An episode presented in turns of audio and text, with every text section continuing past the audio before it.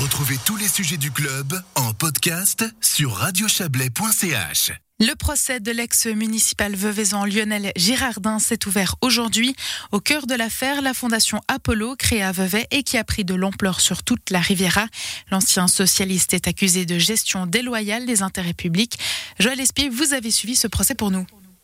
Oui, Margot, et au cœur des débats, cette question de l'intentionnalité, c'est elle qui déterminera si Lionel Girardin sera puni ou non par la loi. Dans la salle, on trouvait le prévenu et son avocat, un représentant du ministère public, et la syndic de Vevey, Lina Lemgruber.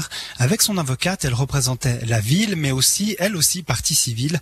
Elle a pris des notes durant toute l'audience. Celle-ci avait lieu dans les locaux de la police, dans une vieille salle à l'acoustique difficile pour la dizaine de journalistes présents. Ça veut dire aussi difficile hein, de suivre le déroulé des débats, j'imagine.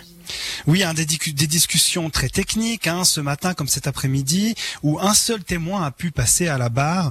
On parle donc de la fondation Apollo, dirigée bénévolement par Lionel Girardin jusqu'en 2018. Ce dernier a chapeauté la sous-location de locaux veuvaisans de cette fondation financée en grande partie par le canton à une société de coworking. Et problème, il en était également le co-directeur. Le point central est donc ses loyers dont seulement 30% revenaient à la fondation Apollo. Apollo. Les revenus partaient donc chez Operation Project et indirectement à Lionel Girardin, toujours censé être bénévole. Et il a également été question de la façon hein, dont la Fondation Apollo a pris de l'importance. Oui, créée en, en, en, 2011 à Vevey, donc, elle s'est étendue à Montreux, à la Tour de Paix, à Yverdon notamment. En 2014, il a fallu avoir recours à un service de ressources humaines. C'est là que Lionel Girardin a proposé d'engager sa femme. Après un refus de la directrice de la fondation, l'ex-municipal s'est arrangé pour embaucher son épouse à travers un mandat externe.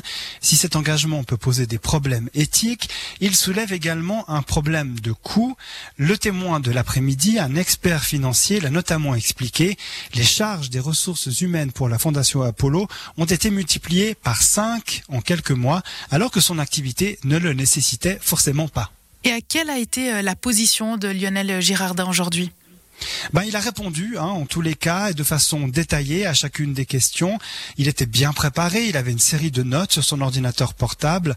À chaque évocation d'un éventuel conflit d'intérêts, de contrats potentiellement litigieux, et surtout au sujet de toutes les décisions qu'il a prises sans en informer le conseil de fondation, il a en général plaidé la bonne foi. Il a affirmé soit qu'il ne savait pas, ou alors que les personnes étaient informées, mais de façon indirecte. Problème soulevé à plusieurs plusieurs reprises par la présidente du tribunal. Plusieurs accords et contrats n'ont pas été protocolés.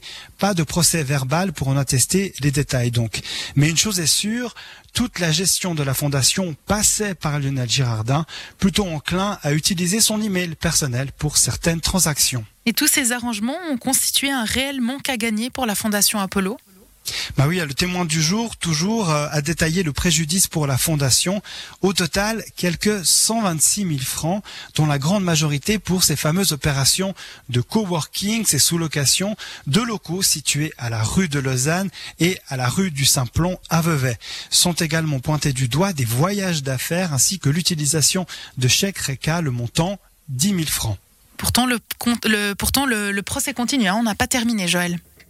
Oui, un procès donc très médiatisé, bien entendu, car il s'agit d'un ancien élu, par ailleurs éjecté de son parti en 2018. Rappelons que ni les avocats ni le ministère public n'ont souhaité s'exprimer pour l'instant. Le procès durera trois jours jusqu'à jeudi et malheureusement, il risque de peiner à toucher le grand public tant les faits sont complexes. Cette première journée passée de tenter à mettre en lumière ce qui s'est passé en détail est très révélatrice. Toujours est-il que ce procès est tout de même très attendu à Vevey. Il marque la fin de la dernière affaire de la municipalité déchue de Vevey, donc, qui, on le rappelle, ne compte désormais plus aucun municipal élu il y a cinq ans. Merci pour toutes ces précisions, Joël.